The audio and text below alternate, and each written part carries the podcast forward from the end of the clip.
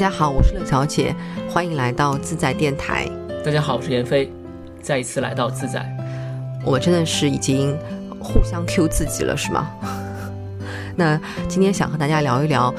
旅行这个话题。我前两天呢刚从杭州西溪回来，回来路上发现自己。整个的大过敏，鼻子痒，眼睛痒，然后昨天吃了一粒开瑞坦以后，才稍稍的缓过来。所以旅行当中总是有各种各样的惊喜和意外吧。西西非常的美，但是我住的那个酒店的房间可能是中央空调很久没有清洗，里面有螨虫还是什么，整个的呃旅行当中的两个晚上睡眠都非常的差，起来以后就。状态也不是太好，对，但丝毫不减我对西西的爱。初夏的时候，大家一定要去一下。嗯，我觉得坐坐摇橹船，然后在西溪里面走一走，这种景象就是完全在大城市啊，上海是完全没有办法比拟的。嗯，我觉得这是西西带给我一次又一次去的一种感动吧。所以实际上是在旅行当中啊，我们遇到的惊喜要远远的大于意外，即便有很多的意外。有很多不想遇到的意外，但是这些惊喜啊，会给我们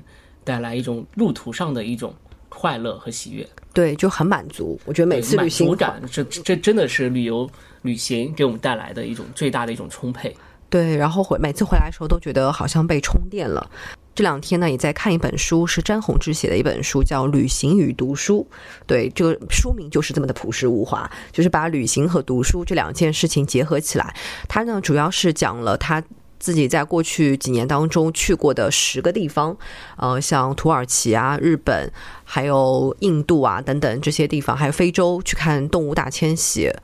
呃，看狮子怎么样去捕捉猎物啊，等等，就是它整个的笔触是写的很像推理小说，就你会觉得它在开头的时候就会有一个呃留下一个悬念，然后之后再慢慢的徐徐展开它整个遇到的种种的情景啊，甚至是一些旅行中小小的坎坷跟挑战。读下来，我最大的感受就是詹宏志真的是一个书呆子，打打引号的书呆子。就我们平时去旅行之前做攻略、做功课，可能大家都是习惯于在一些社交媒体啊，或者是一些 Google、百度一下。那詹宏志呢，当然这些。工具也会用，但他更多的是他会读很多很多关于他要去旅行那个目的地的一些文化类的，还有一些过往的一些人家去到这个地方的一些旅行经验的书籍啊，书和社交媒体上的这些短短的只有几百字的分享就很不一样了，因为书里的分享它会涉及到很多非常个人私人化的一个体验，而且会更加的完整。他在里面会有一种带入浸润的感觉，对对对，带入浸润的感觉。然后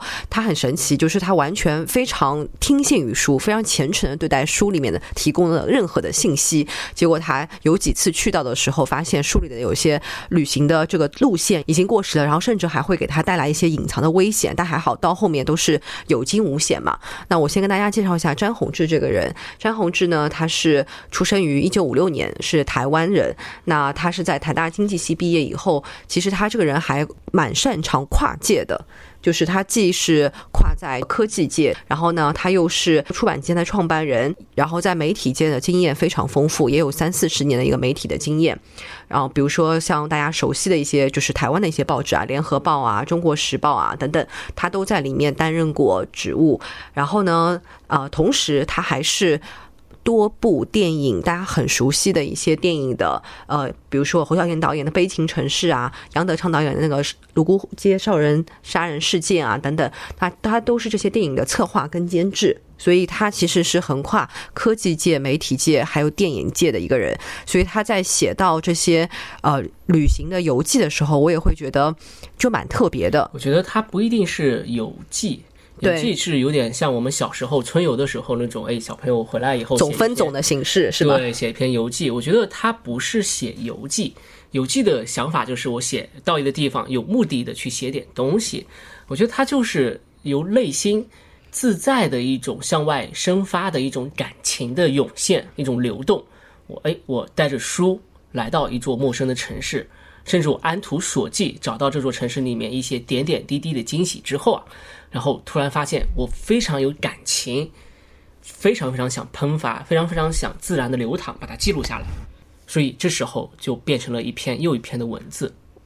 对对，就是一方面是他，呃，就像你说的，不仅仅是游记、流水账嘛，对吧？我们说的，我们小时候写的那些游记就很像流水账，然后他呢，在里面很多的时候是有一种故事性的。整本书读下来以后，给我最大的体会就是，呃，我以前是那种躺平型的旅游模式，就是我觉得什么叫躺平型的旅游模式，就是 就是的地方就躺就躺下来睡觉是吗？对，或者就是在这之前也是啊，大概攻略做一做，然后就上路了，上车睡觉，下车拍照，这叫躺平型吗？就是没有，主要是我我是一个很懒的人，就不太想做太多的功课，觉得啊大概查一查就可以去到一个地方了。但詹宏志他在这之前真的是会做非常详尽的一个调研攻略，然后或者是看书，或者是问去过的那些朋友，然后会甚至他会避开一些很热门的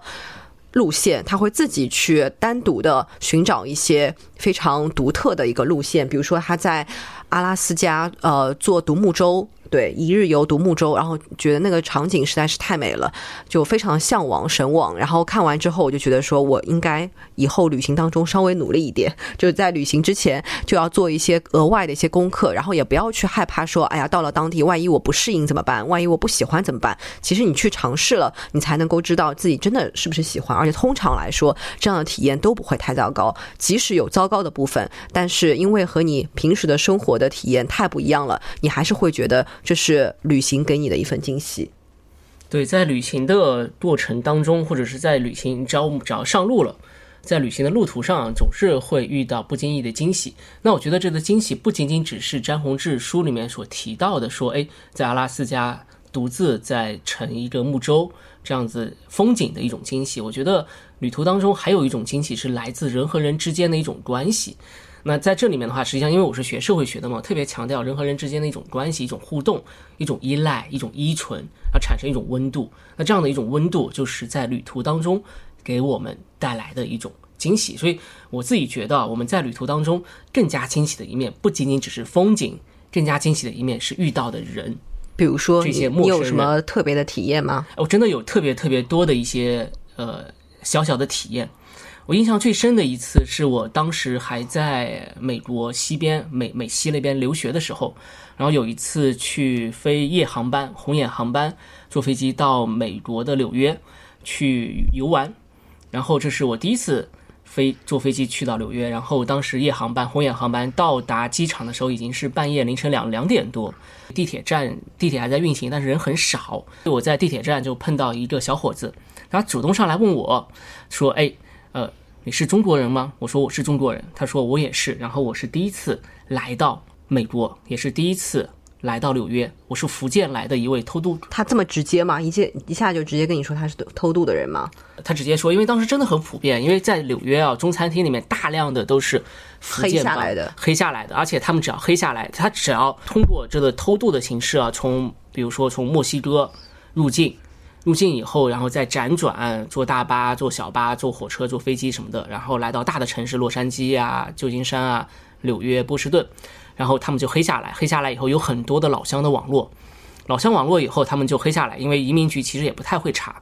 那他们最后一次上飞机离开美国的时候，那时候会查，说你怎么没有证件什么的。但是他就只有这一次机会就离开美国，就再也不许入境。所以他们会在美国一黑。就黑八到十年时间，然后赚很多钱，每年把赚的钱、打工的钱寄回去。所以在福建很多小村里面都是这些偷渡到海外打工的中国人，然后他们每年寄很多的外汇回来，然后这些小村子里面这楼房就慢慢的盖起来了。所以其实福建那一边有很大的这个移民浪潮。黑移民或者是地下移民，这个小伙子啊是第一次来到美国，他完全不会讲英文，所以他好不容易半夜凌晨两点在地铁站见到一个长着中国人脸的这样的一个中国人，所以他就上来问我和我交流起来。就我觉得特别有意思，然后地铁终于聊了什么？我们就聊啊，你为什么会到这边？你是在这边读书吗？然后我说我在这边读书，我在这边读博士，我在美国西边一所学校在读书，然后正好到纽约来和朋友一起玩，第一次来，然后就问问他的身世，他的家庭背景，他就和我们交流嘛，他就和我交流，说是呃福建偷渡来的，然后在这边餐厅里面做炒饭啊，做做菜。然后我说做菜是不是做菜师傅？大厨是不是就要做菜特别好？他说其实不需要，你只要会做家常菜就行。比如说什么呃炒土豆啊，炒土豆丝啊，炒土豆丝啊，中餐馆的水平也不怎么对样。，美国的中餐厅最大的一个特点就是他们菜系要一成不变，基本上就是什么土豆丝、左宗棠鸡，左宗棠鸡，其实左宗棠鸡就是甜酸鸡，对对对，然后什么蘑菇炒肉片啊，什么几几个炒菜里会做就行了，然后味道真的不咋地，但是基本上都能保证大家是有一个相对来讲比在国内打工啊比较高的一份工资，但是同时对于未来还是有很多迷惘，嗯，因为一方面啊他们呃是没有身份的，然后如果在生病。嗯，或者是出了一些大的交通事故，对他们到医院里面没有办法进行保障，而且容易发现你没有身份，你是黑下来的，然后就会被遣送回去。因为其实美国当地的警察局不会主动的地毯式的去摸索这些非法移民，但是如果你真的出了事，那就是大事情，就会被及时的遣送，对，你就被你就暴露了嘛。就暴露。或者还有一个更好的活法，那就是你在当地结婚，生了孩子，那孩子小朋友生下来一定是美国人嘛，对吧？嗯，然后他就会顺理成章的从非法的身份转成合法的身份。但其实大家还是不想转成合法的身份嘛，还是想回去。你像，嗯，最早看的电影《甜蜜蜜》里面，黎明和张曼玉演的其实就是那种非法移民在那边黑下来，然后在那边打工。一个是外卖，大厨外卖，还有一个是在理发店，好像。对，然后还有就是少女小鱼嘛，对对对，刘刘若英演的那个少女小鱼，她也是，她是那时候跨国婚姻嘛，对吧？那我们有点扯远了，这已经不是旅行了，对对对这已经到了然后我继续讲这移民的就。继续讲这一个特别有趣的故事。他就是因为没有身份，他就是每年把赚到的钱寄回老家。他和我说，他有一个非常非常可爱的女儿，但是在相当长的一段时间里面，他都没有办法陪伴着她的成长，然后只能打电话啊，或者是视频啊什么的。那实际上，整个纽约啊，像他这样偷渡过来谋生的中国人数不胜数，甚至在他的福建的老老家，整个村的大部分的青壮力都是漂洋过海来到美国，无非就是分散到几座主要大城市的中餐馆里面。大家想象一下，当时是凌晨三点，然后这一辆很慢很慢的慢速的本地的列车。地铁列车来了，然后我们俩就一起上车，我就和他指你要去的这个地方，你在什么地方下，然后车厢上面就我就我们两位，然后在凌晨三点的纽约的地铁站、地铁车厢里面，然后地铁车厢不断的晃啊晃，那种感觉特别梦幻，就有点像王家卫《二零四六》里面那辆列车一样，好像你永远觉得这辆列车到不了终点，一直在晃，那种感觉。因为我当时正在读博士，那种感觉就是我读书特别特别的辛苦，到不了终点。然后对于这一个刚刚到达纽约市的一个非法移民偷渡客来讲，他也许也会有相同的感觉。对于未来哦，是完全未知的。对，而且他也会觉得八年、十年其实很漫长。对，所以旅行中我们真的会遇到这种很神奇的一些经历。对这种神奇的经历，然后纽约凌晨三点，慢速的一列地铁列车，车厢上就我和他两个。这列车和铁轨啊会在剧烈的摩擦，发出吱吱的声音，撕裂着艾叶车厢里的寂静。那在这一个时刻，我觉得大家就我和他没有任何的区别，我们都是在寻找一个不确定的未来啊！就人和人之间，就马上就有一种密切的绑定。我觉得这种绑定就是在旅途当中的一种陌生的一种情缘，一种陌生的一种陌生而熟悉的感觉。对，就让人非常非常的感动。我我可以贡献一个我印象当中旅行的一个比较深刻的故事吧。在好几年前，可能有四五年前了吧，去哦不对，已经七七八年前了，去牛津。对，在牛津的时候呢，认识了一个牛津大学教授，然后他就邀请我去他的船上。他是一个没有买房子的人，对他没有在城市里面置业置房产，然后他平时呢就是完全住在他的一艘船上，对，然后船上人生，对，船上人生就 boat life 嘛。这个船呢，其实呃，因为就是他他会经过泰晤士河的一个分支，他带我去的是他邀请我上船的时候，就是邀请我去了一个呃泰晤士河的一条分支上面，大概。呃，他的船开了有一个多小时吧，两个小时的样子。然后沿途的风景就是完全英英国乡村的那些呃景象，然后又是冬天，一路上我记得色彩是那种大片的黄色，因为是很多的树啊什么都枯萎了嘛，所以说黄色，然后甚至有点萧瑟感的。但是他在船上就非常的自得、很满足的样子。然后我问他你为什么选择这样的生活，他就说他觉得没有必要买房子。嗯，他觉得很开心。有时候他就会把船停在呃一个地方，然后他自己先骑车从牛津大学骑车到了船的地方，然后再呃开船回到牛津大学，就是或者开船回到泰晤士河的一个小分支上面，然后晚上就睡在那里。就是相当于他虽然没有房子，但他可能可以每天晚上可以选择不停的岸边停靠，睡在那里，然后第二天早上起来，可能就是听着林间的鸟叫声啊，水流的声音，对水流的声音啊，然后再去上班。我觉得这个生活还挺魔幻的，对。但疫情之后，他后来是买房了。那是疫情之后 要对疫情之后改变了人生，疫情改变人生。而且当时他可以就是在天气好的时候，比如说选一个周末。沿着这个分支啊，可以一直开到泰晤士河，就一直开到伦敦，然后在伦敦岸边上那个码头那边停下来，然后就去伦敦去游玩。所以我觉得这样的一种生活是非常非常让人，我觉得我们在国内啊是没有人会想到这样的一种生活方式。哎，但是他这一位英国的教授啊，就主动的选择这样的一种生活方式，让人觉得非常的惊讶。就是从我们外人的角度，但他自己非常自得自在。对对，是的。然后他会从他的船里面到了一个目的地以后，他还从船里面掏出一些食物来，就简单的一些食物，小的一些色拉啊什么的。路边就野野餐起对，路边就野餐起来了。虽然这些食物。英国的食物一如既往难吃，比如说冷的胡萝卜啊，比如说冷的三明治啊。但是当你在这种大自然的，就是非常空旷的一个情况之下，就是吃这些野餐的时候，就觉得说，嗯，还蛮舒服，蛮惬意的。所以实际上他是把旅行当成了自己的生活方式，对对，他每一天实际上都在旅行，对不对？是的，是的，我觉得挺有意思的，真的挺有意思。嗯，所以，所以我一直觉得我们旅行啊。也许有两种不同形式的旅行，一种是带着一个强烈的目的去旅行，像我老妈，像我们的父辈长辈，他们就特别特别喜欢结伴组团到网红景点打到网红景点，丝巾飘起来，丝巾飘起来这种打卡，而且他们旅行的话，一定是做最便宜的这种套餐，比如说到一座城市八百九百的就全包这种，然后大家结伴去，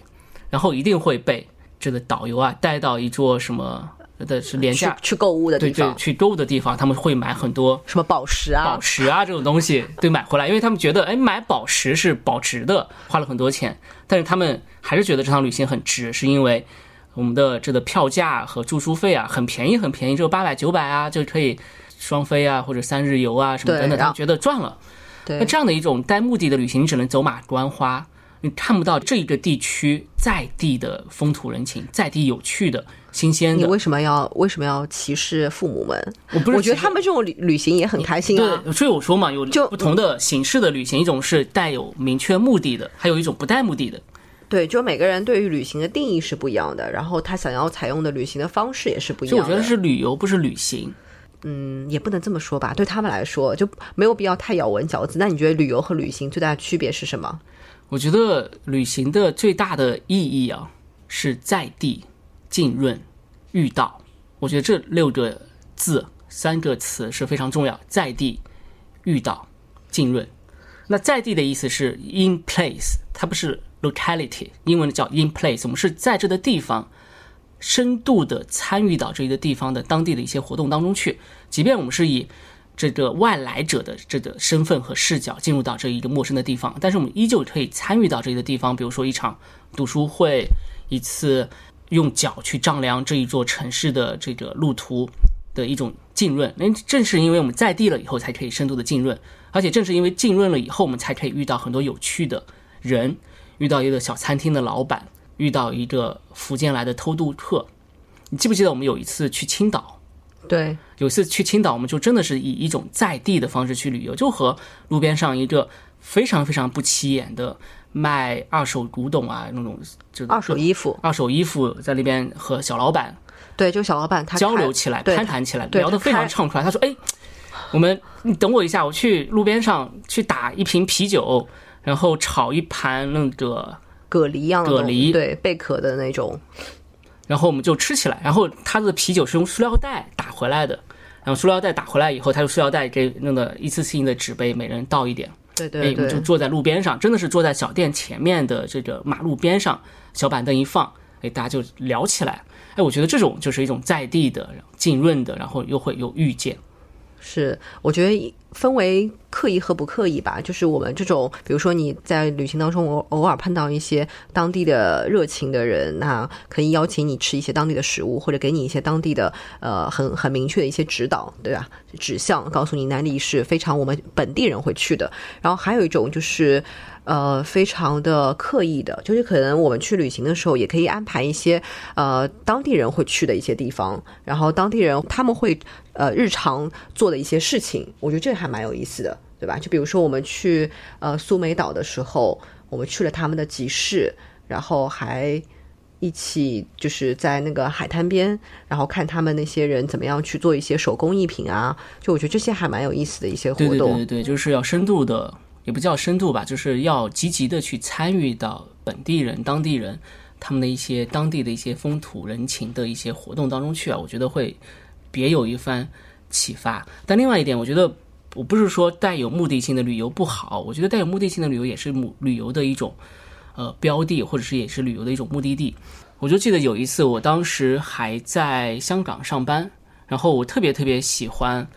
呃路桥的未央歌，但是在香港就买不到。我当时我就打了一个飞的啊，从香港飞到台北，然后专门去买路桥的未央歌，因为当时还是没有淘宝带货啊，也没有电商网络电商的这样的一个时代，然后香港到台北也是非常非常方便，就像我们今天从。呃，从上海到昆山到苏州这样的一个方便度，所以我们就打了飞的啊，就跑到台北去买路桥的未央阁，而且就真的是在总统府边上，就是凯达格兰大道边上一个小小的书店里面看到这一本书，就马上把它买下来，觉得还是有旅途的一个欣喜在。对你这个就是很符合詹宏志的这本书的书名啊，《旅行与读书》。我一直以为旅行与读书的意思是我们带着一本书去旅行，然后躺平，然后去读书。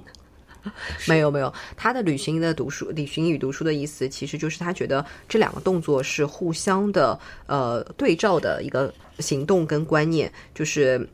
有一句老话，就是“读万卷书，行万里路”嘛。他觉得不仅仅是这句话，还有就是你可以，比如说你是可以借着书，然后把书当中学到的一些知识啊，你想做的一些事情，比如说登山啊、觅食啊、买买地毯啊。然后甚至是一些什么做唱片、拍电影，像像詹宏志这样，然后把它付诸于实践。那同时你在旅行当中的确也会遇到一些输给你的一些正确的引导，甚至是误导嘛。就我刚才说，他差点，呃，遇到一些事情是给他一些潜在的危险的，就是这个旅行路线就是已经过过时了。所以可以说，他在整本书当中就是因书而得福，然后因书也误事，对这样子。所以很多时候我们在书当中就是纸上得来终觉浅嘛，就你还是要呃看看了以后，你觉得你吸收了，但是其实你还是要去实际的地方去考察，然后自己去真正的体验一次，你才能知道书中的写的东西到底是不是对的，或者说作者的感受跟你自己个人的感受到底有什么不同，而且不同的时间段、不同的季节。不同的天气去到同一个地方，我们的感情是不一样的。对，比如说在西溪，四月的西溪、初夏的西溪、冬天的西溪，都是不一样的，会带来不同的人生的感悟。不同的时间段，所以这一点是我觉得旅行当中啊弥足让人珍贵的一点。是是是，而且很多时候，我觉得我们大家喜欢旅行，或者即使你在旅行当中遇到了一些不好的体验，但你依然决定下一次毫不犹豫的出发。呃，我觉得这个原因主要就是说，我们日常生活会让我们很容易就是，呃，依靠一种惯性，就是你这个你这台机器就是在依靠惯性在进行一个运作嘛，不停的运作。但如果是旅行的话，它可以相当于让我们再一次的一个机会去重新爱上生活，或者说重新审视一下，哎，你这个人就就做个旁观者，你这个人在比如说在上海是这样子的，那你如果换了一个城市，换了一个国家，你又是一个什么样子的一个人？或者说你是不是跟平时的一些想法，对于吃这件事情，对于走路这件事情，是不是又有什么很很大的不同？而且旅行当中最大的一个惊喜，就是可以吃到在地的美食。真的是美食是可以解放人的灵魂，对对，真的是，就是你在旅行当中吃到的东西，你常常会很想要把它复制回来，对，所以乐小姐，你在旅行当中有没有印象最深的一次美食？美食好吃的东西？我觉得泰国的冬阴功汤啊什么的，现在一下子让我想，我觉得想不出来。但是实在是，嗯、太多次我觉得美好的我我有一次去新加坡，然后吃的是他们的香辣蟹，新加坡的果菜啊，真的印象非常深。而且我我记得我们当时吃香辣蟹的地方是他们的那条街是专门对，就是一场市场嘛，就是那种非常呃非常市井的一个地方，不仅是什市井，么高而且级的那种而且餐馆，会有很多性工作者，对吧？呃，就红灯区就新加坡的红灯区那一片，啊，那个是五光深色，但是吃香辣蟹特别好吃。然后从此以后，黑胡椒螃蟹黑，胡椒螃蟹、香辣蟹，然后在其他的地方虽然有一些新加坡的餐厅，但都没有吃到这么好吃的香辣蟹。那还有一次是我们在台北旅行，然后当时香港的作家马家辉带着我们吃台湾的士林夜市，师大夜市，师大夜市，师大夜市。然后吃师大夜市之前，我们先和张大春一起喝酒，还记得这这一段吗？对对对对，记得在台北的诚品书店的楼上，我们喝了啤酒，好像呃，喝什么酒不重要，重要的是就是和什么样的人喝酒。然后喝完酒以后，我们就马家辉带着我们在师大夜市，真的是路边摊吃特色的这种美食对啊，特别好吃。我记得我吃了好几个，还有他的甜品各种，然后和马家辉一起聊，听他讲一些有意思的事啊什么对。的哎，。下次我们把马家辉叫来，来和大家聊一聊自在。好，大家多转多多转发我们的自在。如果播放量太少的话，我不好意思邀邀请马爷。然后我记得我们还去了，还有什么特别好吃的？呃，我印象中是我们去美国那个有爬了那个山叫什么名字？我一下子忘了啊，在那个一号公路上面。对对对，一号公路。对，然后我们爬了一座山还是什么，然后反正就我们走了很多很多的路，然后来到了一个半山的一个地方呃，没有爬山，它这个地方是在悬崖边上。啊，对，然后那家餐馆叫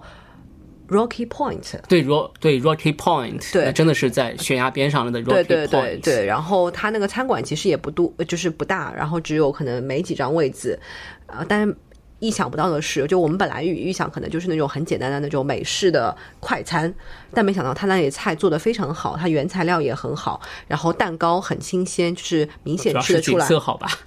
蛋糕，我觉得它的 cheese cake 很好吃，就是非常新鲜。我以为是那种冰冻出来的那种快餐式的 cheese cake，所以，所以美食真的是旅行当中意外的惊喜，会解放人的灵魂。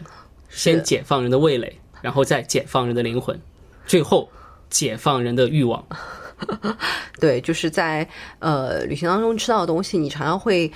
给给你带来，就哪怕是你平时在家里吃过的东西，但是在换了一个地方吃的时候，你会觉得好像很不一样。对，然后你当你想要把这种味道复制回来的时候，你离开那个地方，你会发现你也很难复所以。在地浸润遇见，真的是旅行当中的最大的一个收获。对，旅行的意义吧。对旅行的意义，你只有在地吃这些美食，才可以吃到原汁原味的味道，对不对？是啊，是啊，所以我们常常觉得，在一个地方待久了，好像这样的人生是很难满足到我们的。那我们怎么样去拓宽这种人生？可能就只有两件事情可以做到了，一个是旅行，一个是阅读。就你在阅读当中，你可以和一些呃大家神交，对吧？你觉得你好像仿佛也读懂了他的思想，你也拥有了呃日常无法穿越的一个人生。然后在旅行当中，我觉得也是有同样相似的一个原理在吧？就是你在换了一个地方去生活、去旅行、去待几天之后，你会觉得好像你的人生也被拓宽了。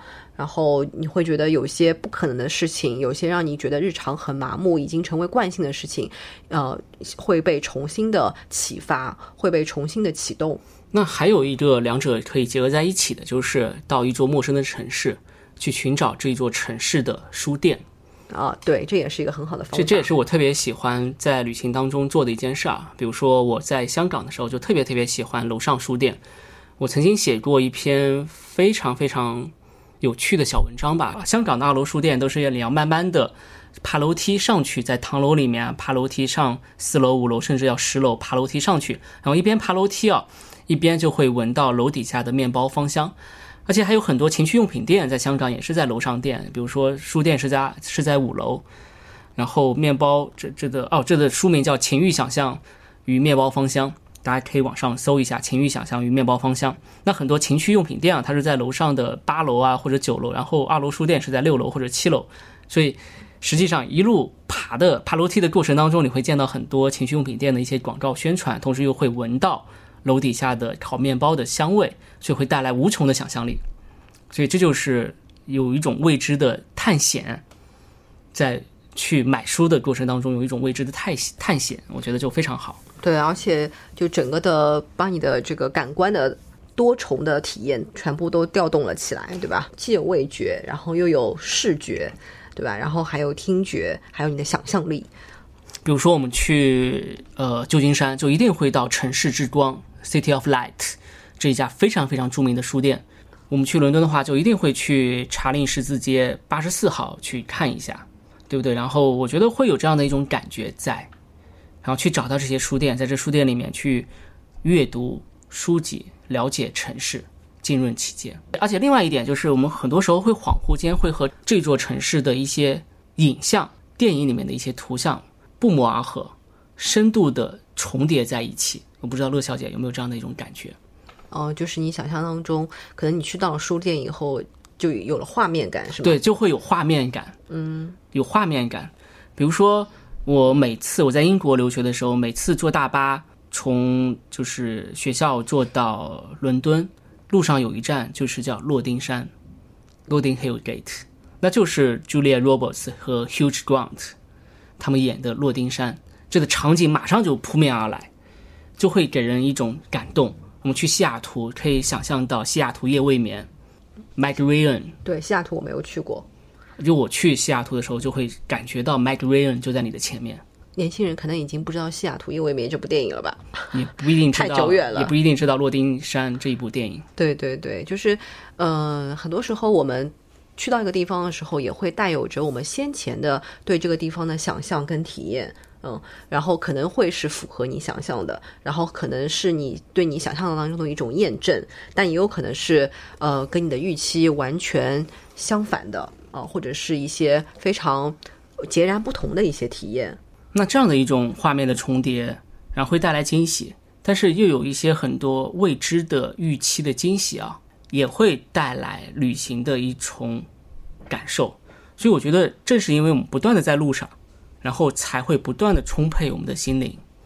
对，而且很多时候，当跟你一起旅行的人也很重要，嗯，对吧？就是有时候不管你去哪里，但是如果有一个呃是一直可以非常心灵契合，然后你们的呃口味啊，还有你们的这个饮食习惯啊，还有你们对于旅行的这个共同的怎么说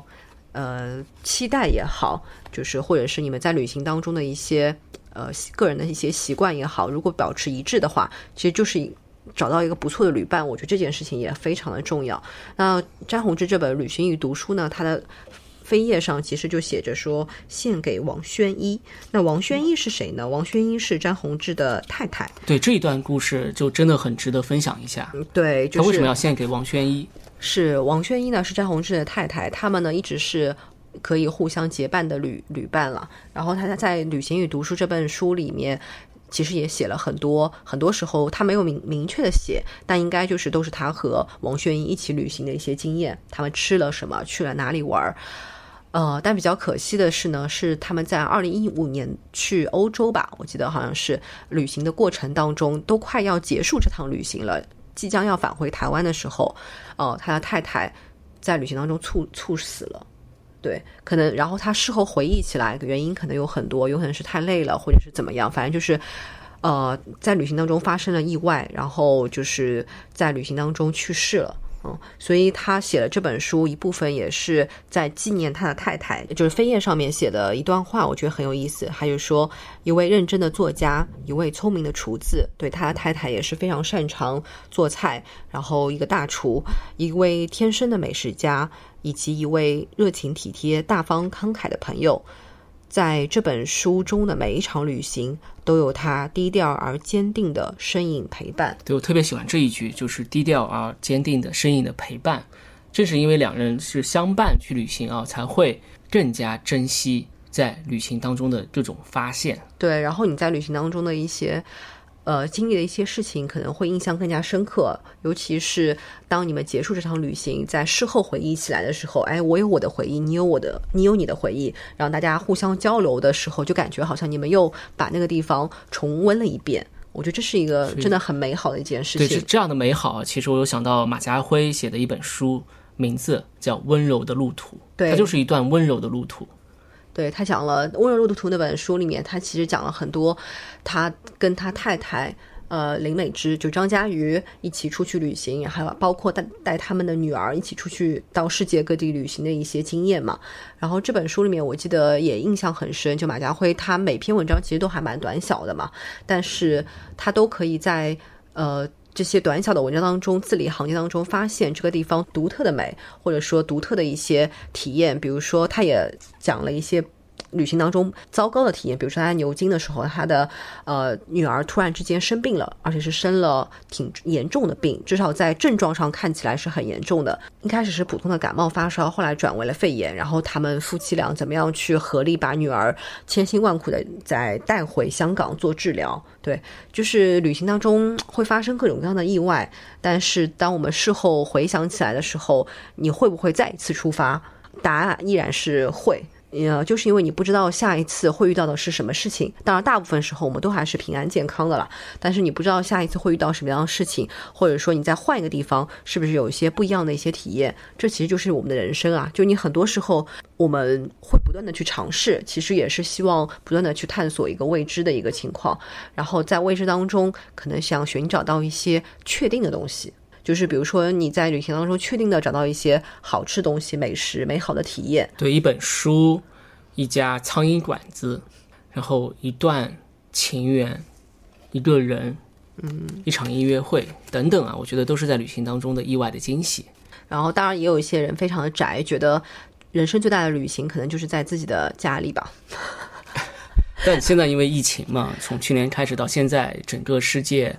都不再通联，每座城市、城市和城市、国家和国家之间，就像一座又一座的孤岛，大海上面彼此孤立，互相没有通联，就这样的一种感觉就真的特别不好。所以大家其实都在等待一个重新恢复通联的一个崭新的世界。嗯，对，我觉得这是我们没有办法去避免掉的客观的问题，但。很多时候，其实如果你没有办法出去很远的旅行，那哪怕是一些近边的一些旅行，我觉得都不要犹豫去出发，对，因为你可能永远都不知道，呃，会给带给你什么样的一些体验。很多时候，我常常会觉得说，哎呀，这个这么近的地方有什么可去的？跟我的文化很相近的地方有什么可去的？但其实只要你出发了，去了那里，可能就会有一些不一样的收获在里面。但现在我们最大的一个问题是，大家，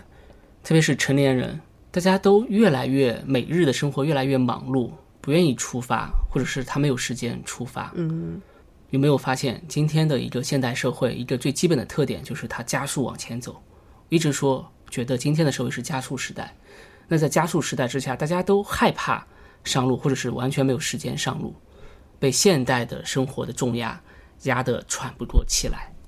对，这是一个问题，但。那你可以读书啊，如果你觉得旅行太花时间的话，也可以读书啊。但我们不是想在旅行的路途上读书吗？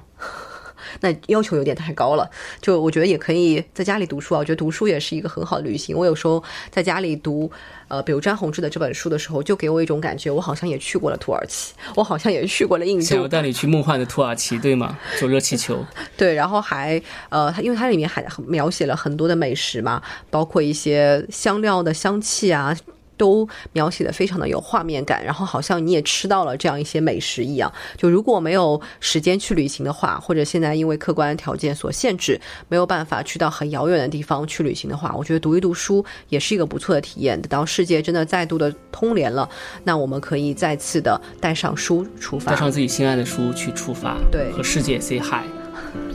好，那今天我觉得关于旅行的话题就聊到这里。呃，大家有没有好的旅行的体验，也欢迎跟我们交流一下，或者是不好的体验，对，都可以来跟我们吐槽一下。就是美食遇到的美食，遇到的美人，遇到的美景，三美，美美与共。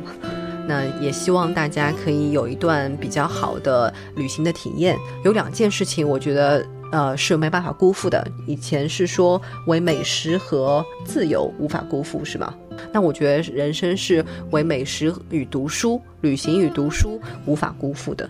好，那今天的呃自在电台就到这里，嗯，下期再见，拜拜。